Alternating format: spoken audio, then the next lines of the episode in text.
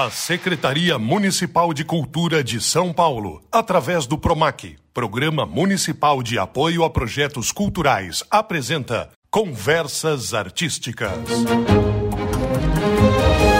Salve, salve! Aqui estamos a postos para mais um programa Conversas Artísticas. Eu sou o Paulo Bonfá. E eu sou a Camila Frouja. A gente está aqui direto do Céu São Rafael, em parceria com a Coordenação de Cultura aqui do Céu, trazendo o programa Conversas Artísticas para você. Nós estamos seguindo todos os protocolos de saúde, mantendo o distanciamento, usando máscaras, higienizando os espaços, não apenas aqui durante a produção, mas durante toda a circulação da equipe do projeto no Céu São Rafael. O que isso quer dizer? Estamos todos de máscara o tempo todo, utilizando álcool em gel e garantindo o distanciamento seguro. Nós temos um convidado especial para falar sobre um tema interessantíssimo. Francisco Ribeiro, seja bem-vindo, tudo bem? Tudo ótimo, obrigado pelo convite, super feliz de estar aqui. Hoje a gente vai ter a oportunidade de compreender um pouco mais sobre o universo do jazz e não o jazz que as pessoas associam à música simplesmente, ao estilo musical, mas ao jazz dança, que tem tantas variações, que tem tantas possibilidades e em que você atua em várias frentes também, né? Sim. Você tem um trabalho como dançarino, como coreógrafo, como diretor, como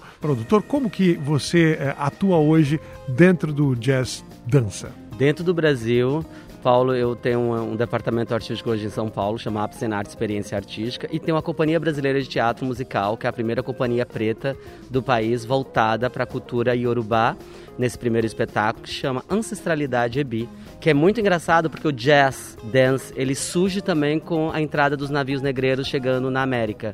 E todo mundo sabe que o jazz dance é influenciado também pelo jazz music, mas o mais importante, ele não é uma cultura brasileira, ele, a gente termina trazendo o jazz para o Brasil. Eu trabalho com o jazz já há bastante tempo e foi o jazz, eu posso dizer assim, que transformou e transmutou toda a minha vida e toda a realidade, principalmente social, em que eu sempre vivi. Sendo nordestino também, então para mim foi um marco da minha vida. Francisco, você falou em jazz dance e jazz music. Qual que é a diferença entre esses dois conceitos? Na verdade, ambos os estilos, né, o estilo de dança, o estilo de música, eles surgem na mesma época, na década de 20 para 30. Nós temos o surgimento das big bands, nós temos toda a influência do jazz dance surgindo através da música. Ele se agrega de uma maneira no, jazz song, nas big bands, porque a gente usa a música das big bands, do jazz song, para o jazz dance. Então ele surge num período, é, Primeira Guerra Mundial, ele explode e assim as pessoas se manifestam em culturas, em parte artísticas muito fortes. Mas a gente precisa lembrar que os navios negreiros chegam bem no finalzinho do século XIX nos Estados Unidos da América e através desse movimento do preto lá atrás, ele vai trazer tanto a influência do jazz song quanto do jazz dance. E o jazz é a única modalidade artística em dança que permite o máximo de mistura de estilo, ou seja, eu posso agregar o jazz dance, balé clássico, contemporâneo, moderno, hip hop, break dance, inúmeras possibilidades artísticas. E isso faz que o jazz seja estilo tão livre de movimentação enquanto dança. E você falou sobre Big Band, né? Só para a gente poder situar um pouco as pessoas que, ah, puxa, Big Band, como é que é? É o estilo de música ao vivo com a participação de vários músicos, uma Exato. música muito alto astral, vamos dizer Sim. assim, né? muito animada, muito vibrante, energética. E aí quando você fala também sobre a dança seguir um pouco também paralelo à música, porque você tem a possibilidade de experimentar. Sim. É, não necessariamente você está usando só uma origem, como você mencionou, puxa, break dance, né? O break é muito diferente do balé clássico. Sim, totalmente. É, tem diferenças muito grandes quando você fala ah, dança de rua e o balé contemporâneo. E inclusive sobre onde praticar. Porque normalmente o, o, o local já está definido até no estilo, né? Puxa, o balé clássico, ele precisa de um palco, ele precisa ali ter um acompanhamento musical específico. E a dança de rua ou break dance ocupa espaços urbanos, pode estar no centro, na periferia, né? pode estar em, em vários lugares. Então, a prática do jazz como dança, nas vertentes que ele tem hoje, ela está em academias, em escolas, em teatros. Como essa cena? Ah, o jazz, na verdade, assim como as outras ah, modalidades em dança, necessita de um espaço cênico, onde eu tenha um chão de piso flutuante, por causa do impacto sobre as articulações, o que às vezes pode não ocorrer devido às dificuldades financeiras que a gente enfrenta nas comunidades, a gente termina usando uma sala sem esse tipo de piso. Seria um piso de madeira, De madeira, exemplo. exato. Com espaço mais ou menos de 10 centímetros sobre os- o contato com o chão, com o piso mais denso. A gente precisa de uma sala ampla, com espelho e com barra, para a gente começar a ter essa movimentação. O espelho serve para facilitar o aprendizado do aluno, né? Então, assim, a gente precisa de um espaço amplo que as pessoas consigam se movimentar em torno de 10 por 10, 8 por 6, varia muito de espaço para espaço. Depende da quantidade de aluno. Mas hoje em dia você consegue desenvolver o jazz em inúmeros lugares. O que as pessoas às vezes ficam com receio é achar às vezes que a dança é só feita para mulher, enquanto jazz ou balé é só para mulher. Aí não, contemporâneas danças urbanas pode agregar homem. Na verdade, a dança é feita para ambos os sexos. A gente tem uma filosofia que a gente cresceu com os nossos pais e fomos influenciados por uma sociedade que era muito conservadora, e isso faz com que a gente, os homens, tenham um pouco de dificuldade de entrar no universo da dança. Mas graças a Deus, esse paradigma está sendo quebrado, né? Antigamente, Francisco, justamente em cima disso que você estava falando, quando você ia para as academias, as academias mais tradicionais, as aulas de dança nem sempre envolviam jazz, era sempre um outro ritmo contemporâneo, assim, mais é, leve, digamos porque assim. tem a aeróbica também, né? Sim. Depois da aeróbica surge outros movimentos, foi na década de 80, se eu não me engano. Uhum. E ele, a aeróbica também influenciou-se pelo jazz, uhum. entendeu? Então, assim, a gente hoje tem fit dance, tem, temos inúmeros estilos aí. Temos o, a zumba, né? Tá falando, inclusive, de dança como exercício, Como né? exercício. Que aí coloca o ritmo e exercício físico. Ela tá procurando uma atividade física, talvez ela não goste de esportes tradicionais, Exato. não tenha oportunidade com equipamentos de uma academia academia para musculação, mas vai buscar na dança, na coisa coreografada, no Sim. ritmo com música, transpirar e melhorar seu condicionamento Perda físico. de peso, E exato, aí o que eu ia te perguntar é, trazer essas aulas de jazz para as academias, ainda que não seja a essência do jazz necessariamente, que seja uma versão mais comercial, popularizou um pouco mais a dança para pessoas que talvez não tivessem acesso ao jazz por achar uma coisa ainda um pouco inalcançável? Ou com o preconceito, né, do Exato. homem entrar na sala também para fazer ginástica num grupo que tem só mulheres? Primeiro precisa lembrar que essas danças rítmicas que surgem junto com a aeróbica, que vai desenvolvendo como outros nomes, né, que nós temos inúmeros hoje em dia, eles não são jazz. Eles são influenciados por uma dinâmica rítmica, mas não são jazz. Quando a gente fala do jazz dance, ele precisa usar algumas simbologias, alguns movimentos que vêm do balé clássico, que vêm da dança moderna. São duas coisas completamente diferentes. Quando a gente fala da pessoa que está indo na academia, ou desse, dessas pessoas que procuram esses espaços para perda de peso, para movimentação motor e tudo mais, a gente está trabalhando ali dentro um indivíduo que vai trabalhar o corpo de uma maneira muito específica. Quando a gente fala do jazz ou da dança, existe uma parte que é muito cognitiva do emocional, toda a parte psíquica está ali envolvida e o trabalho de arte. Por isso que eu acho que a, a dança nunca vai para a Olimpíada, porque foge do, de onde é o nascimento da dança lá nos nossos primórdios lá atrás como forma, uma das formas até de comunicação. Hoje em dia, quando você está nervoso, seu corpo fala, né, travando o movimento e assim por diante. Então, são duas coisas completamente diferentes. Não sei se eu estou respondendo as perguntas de sim, vocês. Sim, inclusive as... porque as pessoas em geral, nossos ouvintes, toda a nossa turma aqui no, no Céu São Rafael, às vezes ouve mais falar desta maneira, né? É. Ah, sobre a música ou sobre uma atividade que está numa academia e não no espaço artístico. E agora está tendo a chance de entender que são coisas diferentes. São bem diferentes. Então você vai perceber que quando tiver uma aula de jazz, a, o aluno vai precisar estar de sapatilha ou de meia, ele vai precisar usar uma malha que represente um pouco mais o corpo, então assim, eu preciso estar com um short, de repente, com um colã, o professor precisa visualizar né, o quadril dele, o ombro dele, então nós vamos fazer é, o uso de, de roupas mais colantes, diferente dos, do, do hip hop ou dos, das danças urbanas, que vai trazer um trabalho mais despojados e mais largados. Porém, a gente termina, infelizmente, trazendo a dança. Quando eu falo infelizmente é porque a gente termina reduzindo esse público, né? Porque a maioria dos jovens hoje em dia estão muito ficcionado pelo TikTok ou pelo, pelo streamings do, do celular. Ah, eu vou lá fazer um Reels, né, para poder me mostrar. E aquilo não depende de uma técnica específica, é um movimento que é visualizado, você recria, reproduz e faz, mas a identidade é a mesma. Isso é um tipo de movimentação que é dança, mas não é uma dança acadêmica, que é que nem o jazz. Então, por que a gente coloca o jazz nesse lugar? Porque ele é uma dança de profissionalização. Você consegue ser um profissional, você consegue ganhar dinheiro, você consegue virar um professor, outras modalidades dentro do jazz, né, é, outras funções, e fazer isso ser sua vida. Entrar numa grande companhia. E mas para isso você precisa fazer aula de clássico, aula de contemporâneo. É bom que você tocou nesse assunto. A gente está num espaço formativo, né? São séries do Conversas Artísticas produzidas em conjunto, né? Com coordenadorias de cultura das escolas nos céus. E muita gente pergunta, tá, mas eu ouvi a conversa, eu conheci a pessoa que foi falar sobre essa linguagem artística, mas para eu começar, né? Por onde eu, eu vou? Eu vou olhar na internet o que tem e tento reproduzir. Eu procuro uma escola, mas de repente eu não tenho dinheiro para me matricular. Existem espaços públicos hoje que abrem é, campo para o jazz para quem é iniciante. E se tem uma idade também ah, vai ser melhor quanto mais novo eu for, ou se eu resolvi adolescente eu posso iniciar. Francisco tem uma história bacana em relação à idade, né? Olha, para dança eu sempre falo que é como qualquer outra atividade artística. Você consegue pintar os 80, você consegue dançar os 80. Você consegue pintar os 5, você consegue dançar os 5. Então não existe uma, uma idade específica. Quando eu penso enquanto carreira artística, quando eu penso enquanto uma carreira de, de, de nome, de renome e ser um grande profissional, aí eu preciso de um tempo, preciso de um corpo que se adeque a essa força física que vai estar sobre esse corpo, né?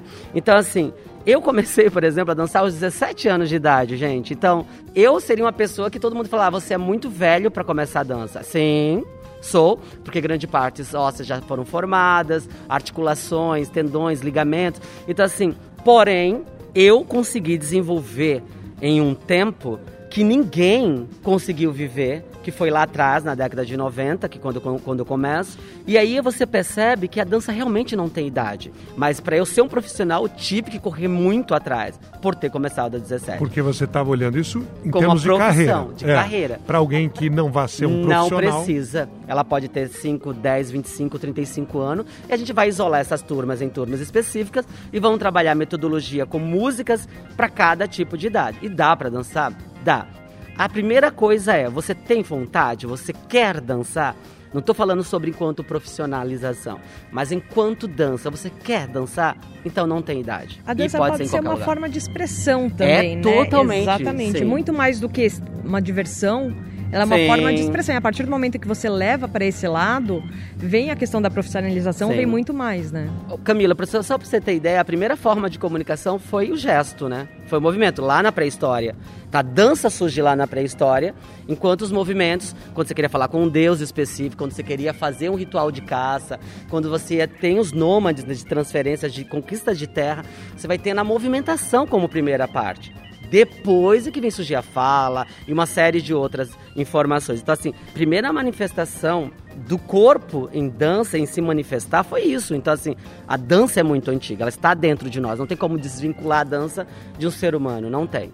Agora, a gente precisa tomar cuidado com esse excesso de visualizações em YouTube e, e tudo, e fazer atividade física em casa sem um acompanhamento profissional é extremamente perigoso. Né? Você pode se machucar, romper ligamento, é, ter problemas muito graves e isso vai ocasionar lesões futuras.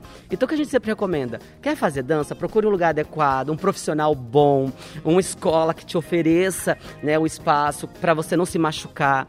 Então assim, não é apenas visualizar e repetir o movimento em casa. Isto não é dança com qualidade. Você precisa ter um acompanhamento. Claro, Francisco Ribeiro, nosso convidado aqui hoje no Conversas Artísticas, direto do céu São Rafael. Eu queria agora voltar no pedaço que você tocou da tua trajetória como profissão, como o ofício de ser um dançarino, no seu caso um especialista no jazz, mas também pensando na, naquilo que tem que estar ao seu redor para que você possa desenvolver sua arte. É muito engraçado, Paulo, que você falou de dançarino e bailarino. Hoje em dia a gente tem um preconceito, né? O bailarino que já é formado em balé não gosta de se chamar chamado de, de, dançarino. E o dançarino que nunca fez balé, quando chama de bailarino, fala: Não, mas eu não faço balé, e então você, não posso chamar. você gosta de ser chamado como? Não, mas é isso que eu quero te falar que é muito engraçado. Por exemplo, o termo dancer em inglês, você pode ser um ballet dancer ou um jazz dancer, mas todos eles levam dancer, de dançarino no final. Então é muito engraçado que aqui no Brasil, né, pela Delegacia Regional de Trabalho, trabalhar com arte, dança, não importa se você é dançarino ou bailarino, você vai ter um DRT. Então a gente se apega tanto a detalhes, né? A gente termina defendendo uma bandeira que não existe. Então para mim, o DRT é o registro profissional. Profissional que te qualifica a dar aula, a trabalhar em vários lugares. Então eu acho muito importante também, a gente falando sobre dançarino e bailarino, é, é tipo, eu sou médico, então eu sou endócrino, eu sou, sei lá, físio, é, desculpa. Pediatra. É Pediatra, então, mas eu sou médico, acabou o assunto. A mesma coisa para dança. Bom, quando eu comecei a dançar, eu era dançarino, e quando eu falo dançarino, eu não tinha noção de técnica, né? De, de balé e, nada. E eu, eu queria fazer por diversão, porque minha carreira, o que eu queria fazer como vida, era ser um estilista de alta costura. Porque era isso que eu tinha na minha cabeça, um nordestino chegando em São Paulo, com um sonho de menino assim. Então eu desenhava muito. Até que um dia eu fui fazer um teste com a Fernanda Chama, que foi minha tutora durante quase 20 anos da minha vida. E ela gostou tanto de mim e falou: Não, você dança muito bem, você é muito flexível, você vai fazer dança comigo. Bom, Paulo, eu nunca mais saí. E sabe quando eu voltei para moda? Aos 35 anos. Eu fui fazer uma faculdade porque eu só me especializei em dança dos 17 aos 35. Isso foi muito absurdo, porque eu continuei fazendo figurino e até hoje eu trabalho com figurino, mas o figurino voltado para onde? Para dança. Então, de alguma maneira, eu tinha dança dentro de mim.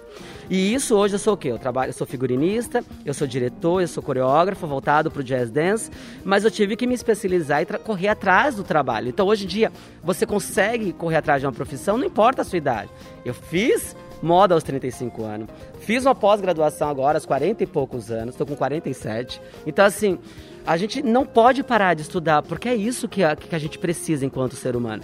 A minha trajetória na dança foi extremamente difícil. Eu trabalhava de manhã, corria, ia dar aula, às vezes eu ia, fazia duas, três aulas, chegava em casa meia-noite, uma hora da manhã, acordava às seis. E aí, isso era a minha vida durante um bom período. Trabalho desde os 13 anos de idade.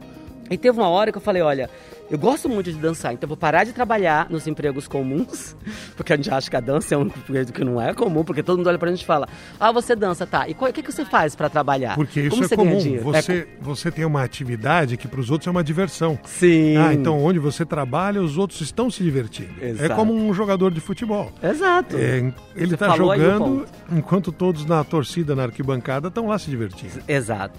E aí eu comecei a investir muito nisso e comecei a dar aula, né? E eu comecei exatamente dando aula na comunidade, numa casa de cultura, para ajudar as crianças que não tinham essa possibilidade. Fiquei anos na Casa de Cultura e eu vim de um projeto praticamente social, porque eu não tinha condições de pagar uma escola de dança. Quem me financiou, quem me ajudou tudo foi a Fernanda Chama. Ela que me levou a primeira vez para Nova York, ela que me incentivava, ela que me ajudava nos figurinos. E hoje em dia, o meu trabalho enquanto Companhia Brasileira de Teatro Musical é uma companhia de pretos, onde a maioria dos meus bailarinos profissionais, todos vieram de comunidade. O universo é cíclico e eu acho que isso é incrível, porque mostra que os talentos que nós temos em todo o mundo vieram extremamente de comunidade, de períodos que você falaria: o que, é que esse jovem vai ser quando crescer? Então a arte é completamente transformadora. Eu sou a melhor representatividade disso, porque era para eu ser qualquer outra coisa. Mas eu fui atrás, eu corri, eu nunca parei de estudar. E óbvio, né, gente? A gente nunca é bom o suficiente. E eu acho que isso é ótimo também, que faz a gente perder um pouco disso e correr atrás do prejuízo. Para Francisco, você falou, por exemplo, que a Fernanda te levou pela primeira vez para Nova York. Em 1995. E de fato o jazz não é um ritmo brasileiro, não, né? Nada. Quantas vezes você teve que ir para o exterior para se atualizar e para conhecer novas tendências, entender melhor o ritmo e trazer novos conceitos para o Brasil? Desde 1995 eu nunca parei. Até hoje. Eu morei dois anos em Nova York, sete meses em Londres. Quando eu ia para Nova York, o primeiro ano que eu fui em 95, eu fiquei tão em choque que eu não reparei muita coisa, né? Não sabia nem falar que era Brad, que era... Eu não sabia falar inglês, nada, né? No segundo ano eu fui assistir Alvin Ailey Companhia de Dança, que é a referência da Companhia Brasileira de Teatro Musical aqui no Brasil, que é a minha companhia. Eu vi uma companhia de pretos, eu era um... Eu sou um preto, né? E eu falei, meu Deus, todo elenco é preto eu me encontrei, entendeu? E aí ali eu falei, nossa, um dia eu queria tanto dançar na companhia dessa. Óbvio, mas sem social security, sem documentação americana, saiam dessas possibilidades. Não existe isso nos Estados Unidos. Quer entrar no Você país? quer dizer, não tem improviso, não tem jeitinho. Não tem jeitinho. Morei lá, eu sei dizer. Foi antes de setembro 11, antes de, todo, de todos os problemas que tiveram lá. Eu estava lá no, no, no 11 de setembro, no dia das Torres Gêmeas. Então, sei dizer como que é a vivência americana. Então, para mim, eu acho que é vivenciar o jazz sem ter ido para Nova York, ou sem ter ido para Los Angeles, sem ter ido para Chicago, onde o jazz surge lá em New Orleans, o jazz song, e vai subindo do sul dos Estados Unidos e vai lá para o norte, se você não vai para lá, como é que você pode falar com propriedade de um estilo que não é nosso? Infelizmente, nós temos a mania de nos apropriar de alguns direitos, né? O brasileiro é, uma, é, um, é um, ser incrivelmente criativo, inteligente. Nós temos artistas aqui no Brasil maravilhosos. Agora, o que eu fico triste com o jazz hoje em dia é que ele está se perdendo. Muitos dos brasileiros que trabalham com jazz hoje em dia quase não vão para os Estados Unidos, não estudaram mais nada e se apropria, às vezes, né, de um, de um estilo que não é nosso. Então, como é que eu posso falar do jazz se eu não vou falar de Giordano, se eu não vou falar de Matt Mattock, se eu não vou falar de Jack Cole, se eu não vou falar de Bob Fosse? Você está falando de Nomes pioneiros e referências, que, né? que Da onde surgiu o jazz dance. Então, hoje, se você às vezes abre um story e vai ver um, uma pessoa dando aula e tira a música, e vai ver a outra pessoa e tira a música e começa a colocar as aulas um do lado do outro, é a mesma coisa. E o jazz é a movimentação que mais permite misturar estilo. Como é que você pode se prender só aquilo e achar que aquilo é jazz? O jazz é muito maior do que a gente está achando que é. E quando você fala sobre mistura de estilos, a gente está aqui né, percorrendo em vários programas diferentes, né, de várias linguagens artísticas. Você diz realmente pegar uma técnica que surgiu num ambiente para um tipo de música ou com um tipo de Exato. técnica. Exato. É, juntar com Sapateado, contemporâneo, moderno. Você pode agregar o jazz. O jazz é a única modalidade, enquanto dança, que se permite o maior número de estilos. que traz o que o pessoal chamaria até de freestyle, né, de você poder Exato. fazer livremente uma combinação. Ou seja, Exato. você tem que estudar a vida inteira, porque todos os ritmos estão sempre se sempre atualizando. agregando. Então, assim, nós temos alguns pioneiros muito importantes no Brasil que terminam se fechando dentro de um ambiente. Eu falo, gente, como é que pode, né? A arte hoje em dia, a pintura, as artes visuais, elas cresceram tanto, né? Temos fotógrafos incríveis, artistas plásticas incríveis. E é muito engraçado, estamos em 2022, a gente falou de uma semana lá da, das artes modernas, né? De 22 também. Então eu acredito que nós vamos viver, este ano de 2022, uma grande transformação da arte. A arte vai se manifestar de uma maneira muito absurda. Porque eu acho que a gente cansou de viver na mesmice. E infelizmente o jazz dance estava passando por isso, mas eu acho que é o grande momento da grande reviravolta da dança. É muito importante lembrar que o jazz permite o sapateado, ele permite tudo, ele permite, porque foi, foi através desses estilos que surgiu o jazz dance. Mas quando você fala sobre ter uma companhia com o nome de teatro musical, o dançarino formado, ou dançarino atuante, ou profissionalizado, ou a dançarina, tem campo de trabalho, por exemplo, em locais que as pessoas identificam um palco de teatro musical, muitas vezes tem dançarinos que estão lá para dançar. Um programa de televisão tem lá um corpo de dança. Existem hoje várias atrações que buscam dançarinos ou que misturam famosos com anônimos Sim. e vão percorrendo vários, vários gêneros ali. Você vê campo de trabalho também nessas apresentações que não são a dança pura. Não é como encher uma plateia para ver você dançar, mas você está dançando dentro de um que a espetáculo gente chama de show combinado. dance, né? Que é a dança show. O artista de teatro musical é um artista completamente diferente de um bailarino apenas ou de um bailarino de contemporâneo ou bailarino de jazz. Um bailarino de teatro musical um bailarino precisa ter três vertentes, três raízes muito notórias, que é as artes cênicas, que é o teatro, precisa ter o canto e precisa ter a dança, que envolve tanto sapateado quanto qualquer outra modalidade. Para se fazer teatro musical hoje no Brasil, que é o terceiro país que mais consome musical e nós somos uma grande referência para o mundo, você precisa entender muito bem dessas três raízes, que é o canto, a interpretação e dança.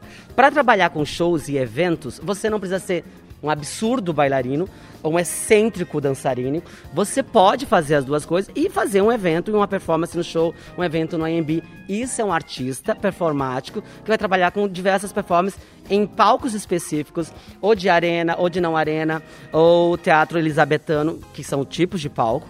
Então é muito relativo. Esse tipo de, de performance é diferente de um bailarino, de um artista que vai trabalhar com teatro musical. Ele pode fazer as duas coisas? Pode. Lógico que ele pode, mas é importante ele lembrar que ele precisa fazer canto, dança interpretação para trabalhar teatro musical. Que, aliás, somos super referência aqui em São Paulo. Francisco, lá no comecinho você falou que, por exemplo, o jazz jamais estaria nos Jogos Olímpicos. Mas agora em Paris 2024, a gente vai ter o break dance, né? Sim, sim. no- nos que é, Jogos que é Olímpicos. improvisação. Exatamente. E aí o que eu queria te perguntar é, por- você acha que o jazz não estaria, por exemplo, nos Jogos Olímpicos por conta dessa mistura de gêneros, mas ao mesmo tempo a gente consegue encontrar pitadas de jazz, por exemplo, você vê numa patinação artística, Sim, você tem, vê no tem, nado existe, sincronizado. tem. Então assim, é por isso que talvez o jazz não seria uma modalidade olímpica, apesar de ele estar muito presente em outras modalidades? Eu vou colocar ainda um adendo na sua pergunta. Faz sentido dar nota, competir é. entre dançarinos, bailarinos? Porque né? como é que você vai analisar, né? Se a pessoa usou um pouco mais de balé, se ela usou um pouco mais de break, talvez seja por Quando isso. eu trabalho, por exemplo, nas competições internacionais, eu fui para Joinville agora em 2022, mas não fui como jurado, mas eu fui como comentador na na transmissão. Na transmissão eu estava comentando. E aí eu eu acredito que na hora que a gente vai avaliar aquele número, a gente está avaliando só a qualidade técnica a concepção de toda a obra. Do que se trata a obra, o que, que estavam vestindo, como é a movimentação, qual é o uso do espaço cênico, se eles fazem utilização ou não, o que aquela coreografia, enquanto arte, quer me passar. Então, na noite, a gente não vai premiar o melhor número porque é melhor, mas porque ele, dentro do que foi apresentado, é o que mais teve de conceito, o que nos apresentou todas as lacunas. Tipo, teve um figurino coerente, a concepção, a história do que se tratou durante aqueles 4, 5 minutos de coreografia. Quando a gente avalia, é isso. Você tem quesitos? É como, tem por quesito. exemplo, desfile de escola de samba, o cara fala, olha, isso aqui é pra letra Harmonia. do samba, Sim. isso aqui é pro, pra bateria, isso aqui é pro... A gente avalia, tipo, técnico, Sendo que, óbvio, a gente dá uma nota globalizada, a gente, mas a gente analisa tudo, desde o figurino, a movimentação cênica, espaço cênico, como foi utilizada, o nome que ele deu à obra, o que é a história do ballet, tudo isso. A gente chega numa pontuação e transmite. Os que ficaram com maior nota são os primeiros, depois os segundos e o terceiro lugar. Quando eu falo que eu acho que o jazz ou o ballet, as danças não deveriam ir para a Olimpíada, é porque eu acho que a, a, ginástica, né, e o esporte que surgiu lá também na Grécia, nós temos também influência da dança na Grécia, mas a gente precisa lembrar de que existe um atleta que ele vai trabalhar de uma maneira muito específica. Então, às vezes você termina analisando o atleta como um único, né? Como um atleta. Sei que no jogo de futebol são 11, 12, não, não entendo de futebol. São 11. São 11, né, gente? e aí você vai analisar um time todo que vai estar trabalhando em conjunto atrás de uma pontuação. Isso pode ser avaliado na dança? Pode. Mas eu acho que são coisas muito diferentes. Eu, eu, eu, eu coloco a dança no lugar onde está a arte, entendeu? E o esporte onde está o esporte. Então não tem, eu, eu não consigo entender como poderia. Porque o break. Mas o vai. esporte pode se utilizar dos artifícios Do, da sim, dança numa pode. ginástica. Eu só, eu só fico meio com medo se ela vai para uma Olimpíada da dança. Como seria vista? Como seria esse percurso? eu acho que a gente está aí para um, um, mundo que evolui, né? E eu posso estar completamente equivocadíssimo e, e a gente aprende com os erros. Mas eu, eu vejo de outra maneira. Agora, dizer de repente de que o break não é dança, não, o break é uma super dança, mas o que eu gosto muito do break dance é a maneira como eles criam na hora o movimento, da maneira que eles utilizam o movimento de uma maneira que você fala, o cara tá voando, o que, que esse cara tá fazendo? E aí você vê quase naquele movimento de breakdance um atleta de, de barras paralelas. Parece que ele está fazendo qualquer outra coisa que lembra muito a parte de esportes. Então acho que tem tudo a ver o breakdance estar nas Olimpíadas. Que eles queriam até levar o ballroom dance, que é as danças competitivas de dança de salão, também para as Olimpíadas. Isso é um projeto de quase 10, 12 anos atrás que eles queriam incluir. Né? Foi, não sei se foi na época da Austrália. E aí, isso foi tirado, que é uma dança de competição, que eu acho que combina. Eu não consigo dizer o porquê eu acho que de repente o jazz, o ballet, não consigo ver na Olimpíada. A gente está caminhando aqui para o nosso encerramento, Francisco. Nossa, é... não, a gente a gente está dentro de um universo que poucas vezes as pessoas param para conversar a respeito e, e, com gente que é do meio, com gente que conhece, como você está podendo aproveitar aqui a oportunidade e nos esclarecer e nos instruir sobre o seu ofício. Você comentou sobre essa interseção entre as danças, né? comentou sobre a origem né? do, do jazz em geral. E o que você acha que é o futuro? Para a gente concluir, né? para onde vai a tua especialidade? Né? Para onde pode seguir? O que você imagina para frente? Ah, eu acho que o jazz está super, super, super em, boa, em, em, em um momento de explosão de, de mudança, né? Principalmente que a gente vê muito jazz dentro do teatro musical e o teatro musical cresceu muito no Brasil. Então eu acho que nós estamos vivendo um período absolutamente fantástico e vai ter uma grande mudança e, vai, e a gente está num, num patamar muito bom. Mas a gente precisa quebrar esses paradigmas que não existem mais, de esse pensamento retrógrado, senão a gente vai ficar perdido novamente. Então vamos entender a cultura americana, vamos desenvolver isso que veio pra gente mesmo e vamos fazer isso ao nosso uso, mas usar histórias brasileiras e parar de repetir algumas coisas que são piadas que não combinam com a gente, que alguns musicais americanos são super maravilhosos, mas quando é traduzido para o português não combina. Então a gente tem histórias lindas, folclore incrível. Por que a gente não pode criar um music... vários musicais brasileiros? Isso aí também é um pouco da biografia, né? Muitos hoje em dia vai fazer um musical é sobre a biografia de alguém. Gente, não, nós estamos. Olha o brasileiro como é criativo, com músicas incríveis, artistas maravilhosos. Então, assim, nós temos tudo para criar um musical com as nossas origens, com a nossa popularidade, um país que fala inúmeros sotaques do norte a sul. Você fala de onde é essa pessoa, né? De que cidade ela é. E às vezes em São Paulo mesmo já, tem isso. Então, assim, eu acho que nós estamos em um ótimo momento de mudança. E eu vejo jazz lá arrasando como sempre, mas precisamos abandonar os velhos hábitos. Com certeza, Francisco Ribeiro veio aqui com a gente no Céu São Rafael fazer conversas artísticas. Muitíssimo obrigada pela sua participação. Viu? Obrigado. Foi obrigado é todo meu, gente. Estou super grato. A Secretaria Municipal de Cultura de São Paulo, através do PROMAC, Programa Municipal de Apoio a Projetos Culturais, apresentou Conversas Artísticas.